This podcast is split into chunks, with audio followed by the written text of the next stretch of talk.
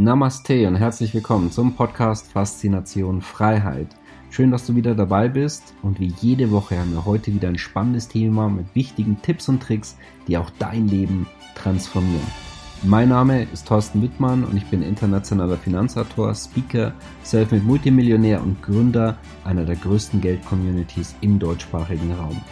Und jetzt lass uns loslegen. Wie steht es wirklich um den Euro? Wohin jetzt mit seinem Geld? Droht jetzt die große Pleitewelle? Darauf suchen wir Antworten, haben einen besonderen Gast, den ausgewiesenen Bankenkenner, Bestsellerautor und Vorstand von Degussa, Dr. Markus Krall. Ja, Dr. Krall, schön, dass Sie wieder mit dabei sind. Immer gerne, Herr Wittmann. Freut mich, Sie zu sehen. Ja, wir haben heute ein spannendes Interview, spannende Themen. Ja, wir haben jetzt äh, Sommer in Deutschland beziehungsweise in Europa. Die Grippewelle ist wie jedes Jahr abgeebbt. Äh, Impfungen gehen voran. Eine große Pleitewelle ist bis dato eher ausgeblieben, genauso wie Massenarbeitslosigkeit. Wie stabil ist es wirklich bestellt im aktuellen Umfeld, Dr. Krall? Ja, es ist ähm, im Grunde genommen die größte Tünch-Aktion oder Übertünch-Aktion aller Zeiten, äh, die wir jetzt gerade erlebt haben. Aber die ändert natürlich nichts daran, was unter der Oberfläche wirtschaftlich tatsächlich passiert. Äh, wir hatten ja bereits vor der sogenannten Corona-Krise eine massive Zombifizierung der Wirtschaft, also eine Durchsetzung der Unternehmenslandschaft mit Unternehmen, die nur dadurch am Leben erhalten worden sind, dass sie keine Zinsen zahlen müssen, ihre eigenen Kapitalkosten also nicht verdienen, die sonst am Markt längst ausgeschieden wären, wenn sie ihre eigenen Kapitalkosten verdienen müssten.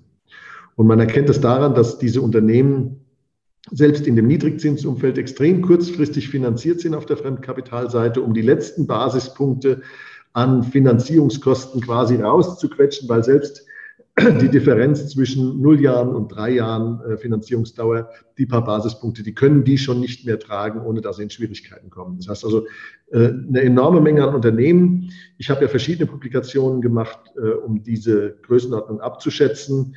Ähm, das hat sich so nach meiner Überzeugung auf Größenordnung 15 plus x Prozent summiert, kurz vor der Corona-Krise. So, und jetzt haben wir diese Corona-Krise. Und diese Corona-Krise äh, die hat im Grunde einen Großteil unserer Wirtschaft in den Lockdown geschickt und äh, insbesondere ein Großteil leistungsfähiger Unternehmen, die also weit weg, weit weg waren von einem Zombie-Dasein. Also Unternehmen, die profitabel waren, die funktioniert haben, die Güter hergestellt und Dienstleistungen angeboten haben, die die Leute wollen, zu Preisen, die die Leute bereit sind zu bezahlen. Und dieses, diese Politik der letzten 18 Monate hat eine enorme Menge dieser guten Unternehmen zombifiziert. Ähm, was ich ethisch davon halte, möchte ich jetzt hier nicht breitweisen, aber Sie können sich denken, dass mich äh, die Folgen dieser Politik angesichts der Ungerechtigkeit, äh, die diesen Menschen, die leistungsfähiger und Leistungsträger sind, ja, äh, dass mich die nicht begeistert.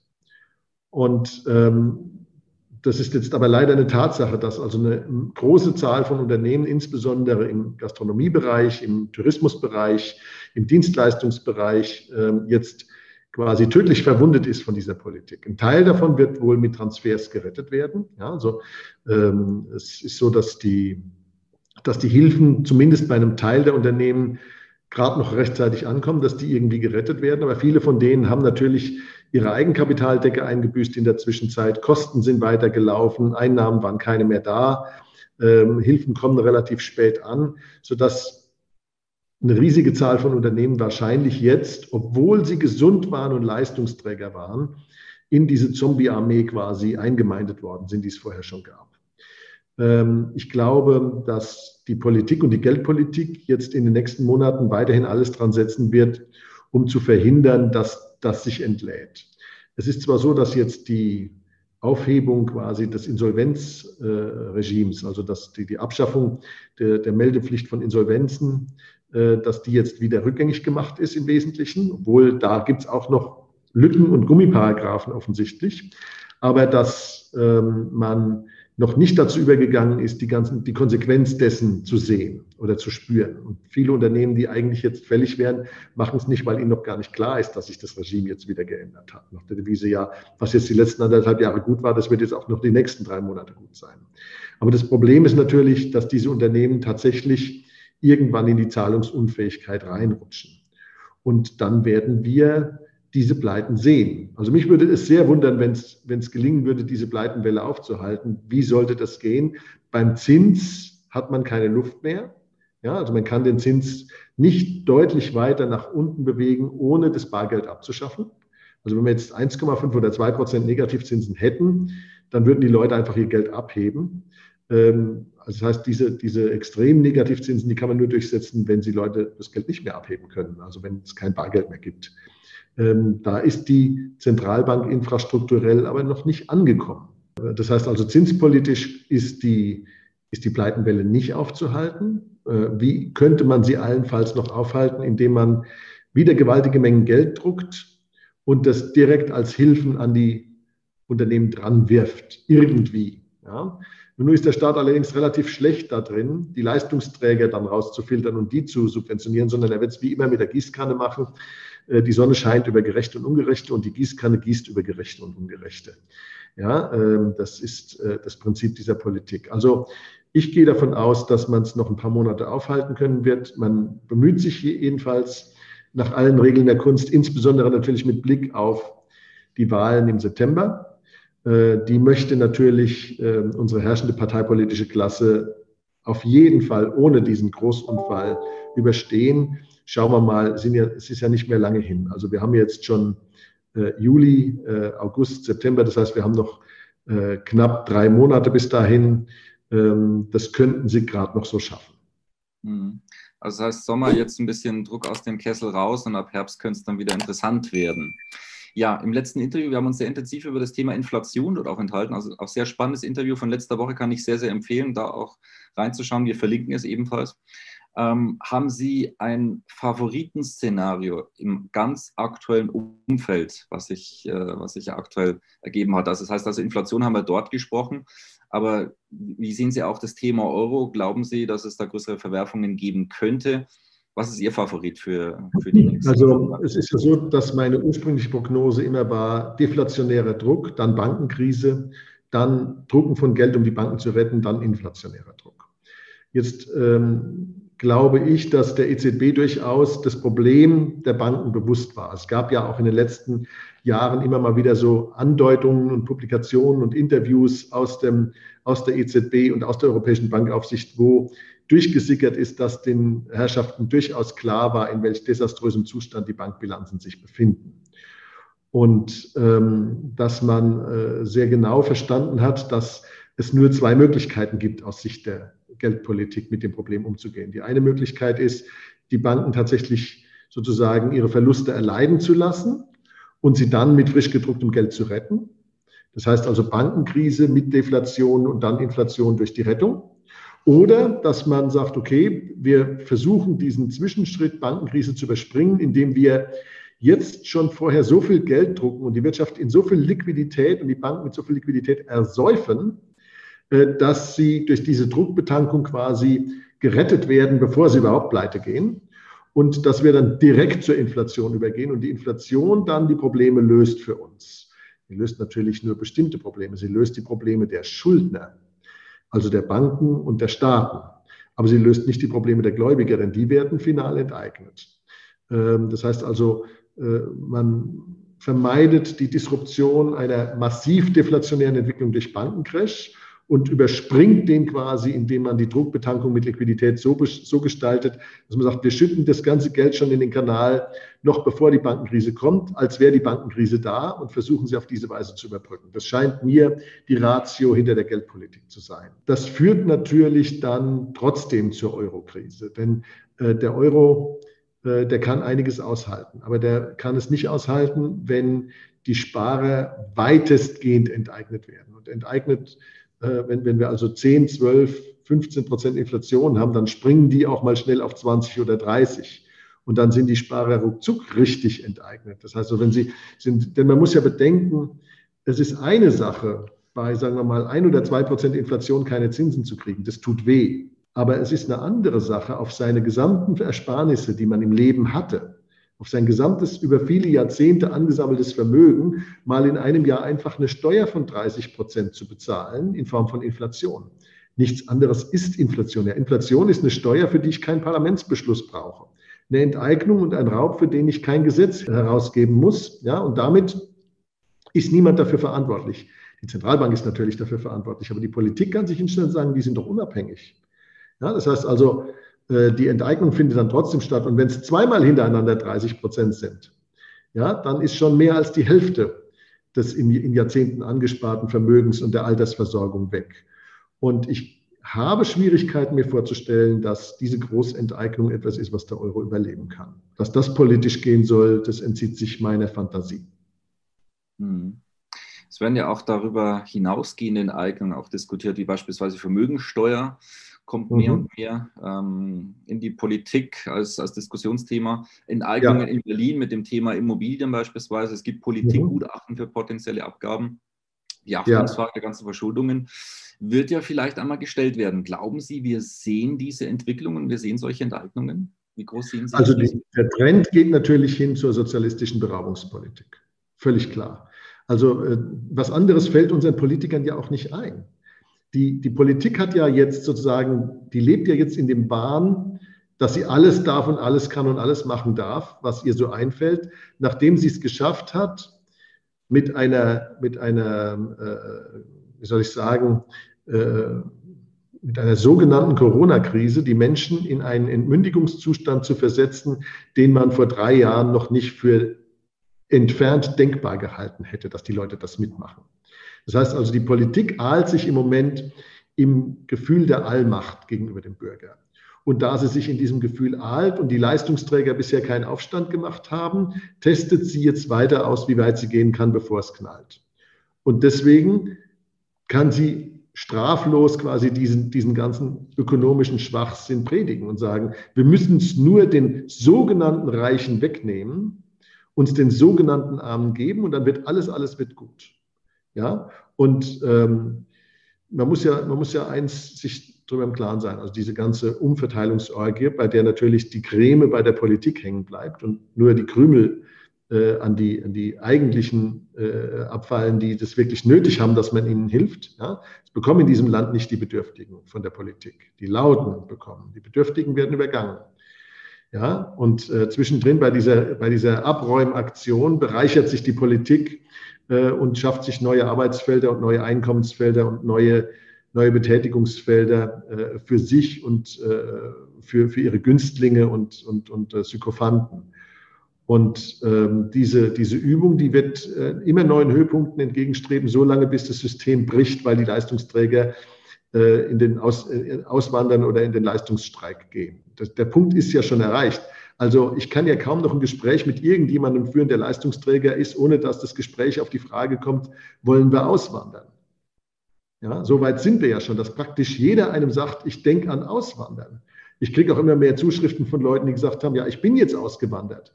Nach Ungarn, nach Russland, nach Australien, nach Thailand, nach sonst wohin, nur nicht innerhalb der EU.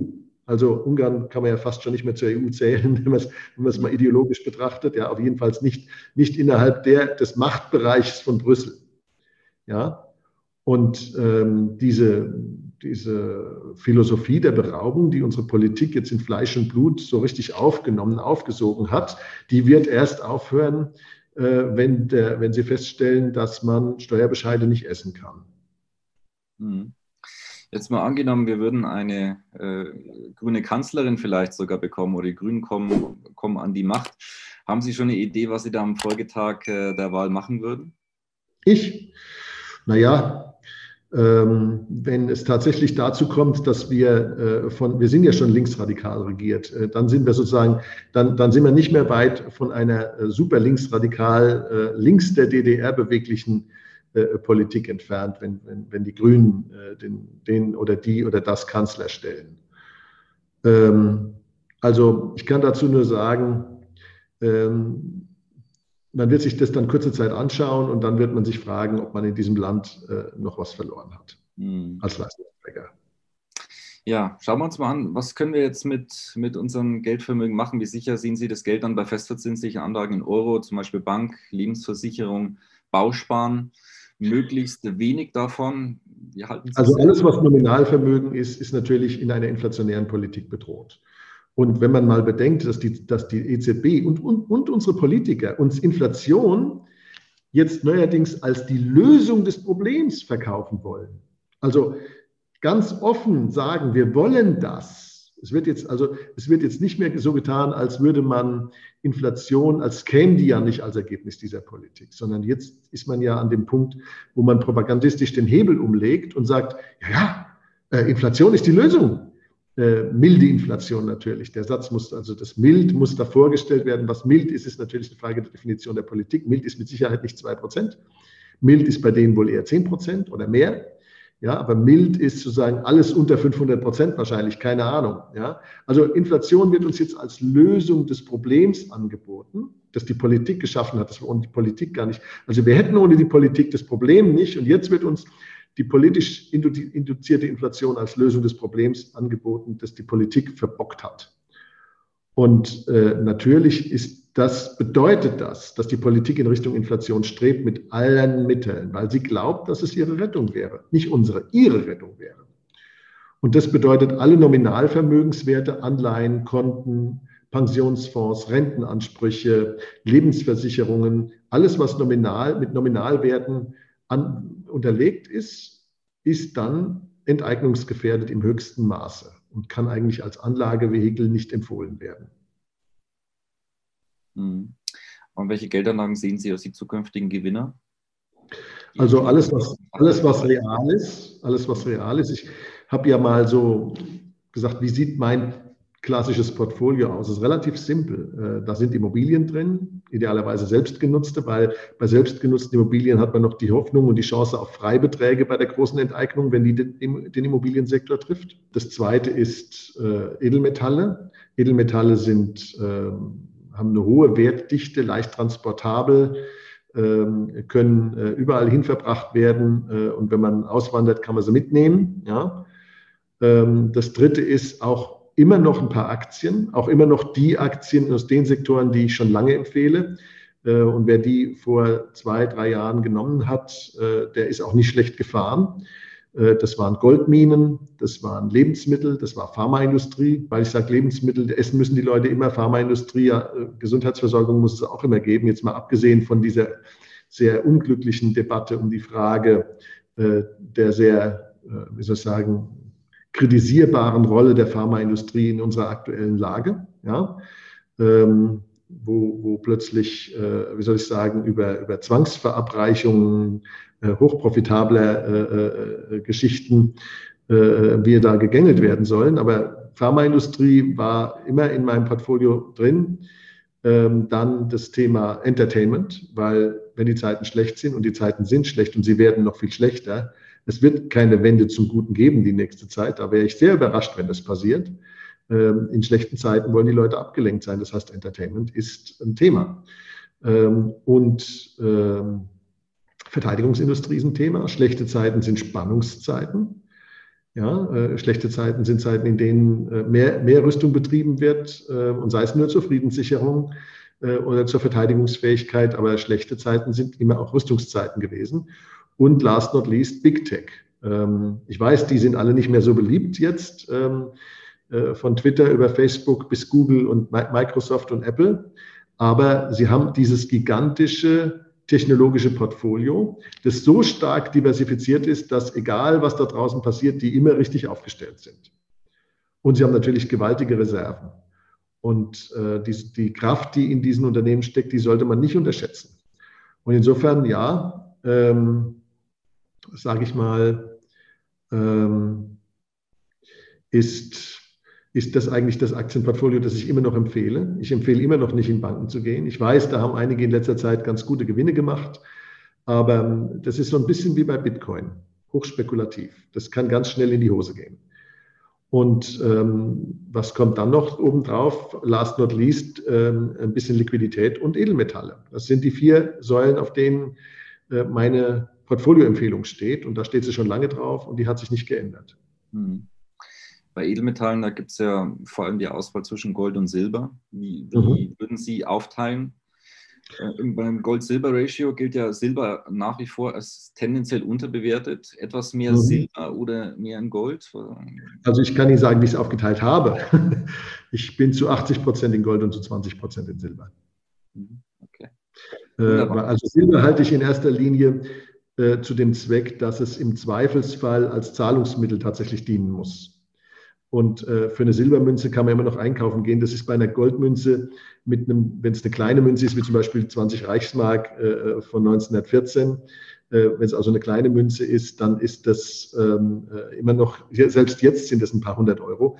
Das ist nicht das typischste Einkaufsvehikel für den täglichen Einkauf. Das ist eher etwas äh, für die, für die Anlage oder für die, äh, für die Anschaffung von großen Dingen wie Autos, Häusern und so weiter.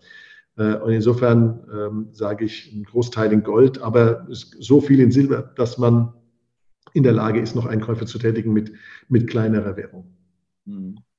Ich denke, was wir auf jeden Fall auch schon mal resümieren und zusammenfassen können, es ist aktuell wichtiger denn je, dass man sich um das Geld kümmert, damit man dann vielleicht nicht eines Tages aufwacht und es ein sehr, sehr böses Aufwachen gibt. Mhm. Ja, bevor ja. ich Ihnen dann auch noch das Schlusswort übertragen würde, einfach noch mal der Hinweis, wenn dir dieses Interview gefallen hat, dann teilen, liken, kommentieren, dass andere Menschen das ebenfalls mitbekommen, unseren YouTube-Kanal abonnieren, ähm, auch mit dem Glockenzeichen, damit dann die Benachrichtigungen kommen, wenn wir dann Dr. Karl auch wieder zu Gast haben. Wir haben ja jeden Freitag ein spannendes Tippvideo, da auch unter dem Video auch den Link beachten, dann kann man sich eintragen, dann siehst du dann das aktuelle Thema, als auch wir haben Geldtrainings genau zu diesem Thema Geldsicherheit, der Link ebenfalls unterhalb von diesem Video. Ja, Herr Dr. Krall, dann möchte ich an Sie noch das Schlusswort übergeben. Was möchten Sie an die Zuseher noch abschließend weitergeben? Trotzdem den einen oder anderen positiven Aspekt. Ja, ich glaube, dass es zwei Dinge gibt, die, die in diesen Zeiten wichtiger sind als noch alles andere.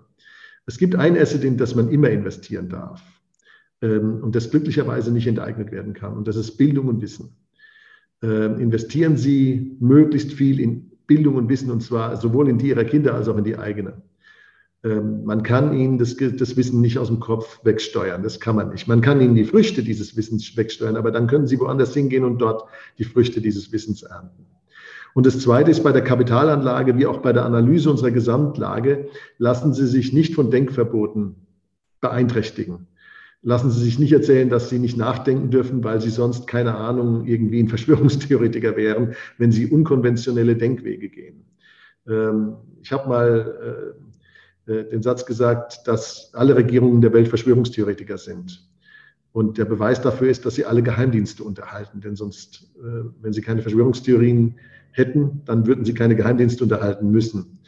Ähm, und insofern äh, ist die Frage des Selberdenkens, des Sapere Aude, ist eigentlich die entscheidende. Sapere Aude, der Spruch der Aufklärung, habe den Mut, dich deines Verstandes zu bedienen. Lassen Sie sich also nicht von Schlagworten leiten, sondern von Ihrem eigenen Verstand. Legen Sie alles auf die kritische Waage, auch das, was ich sage, aber nicht nur das. Und bilden Sie sich Ihre Meinung rational, Schritt für Schritt, informiert, unbeeindruckt von Sprechblasen oder sonst was da draußen alles rumschwirrt und unbeeindruckt von Propaganda. Und dann werden Sie rationale und deswegen glaube ich auch gute Investentscheidungen und Lebensentscheidungen treffen selber denken, finanzielle Intelligenz aufbauen. Das ist das, was einem langfristig auch voranbringt, was einem auch durch diese Zeiten deutlich helfen wird. Das kann ich definitiv genauso bestätigen.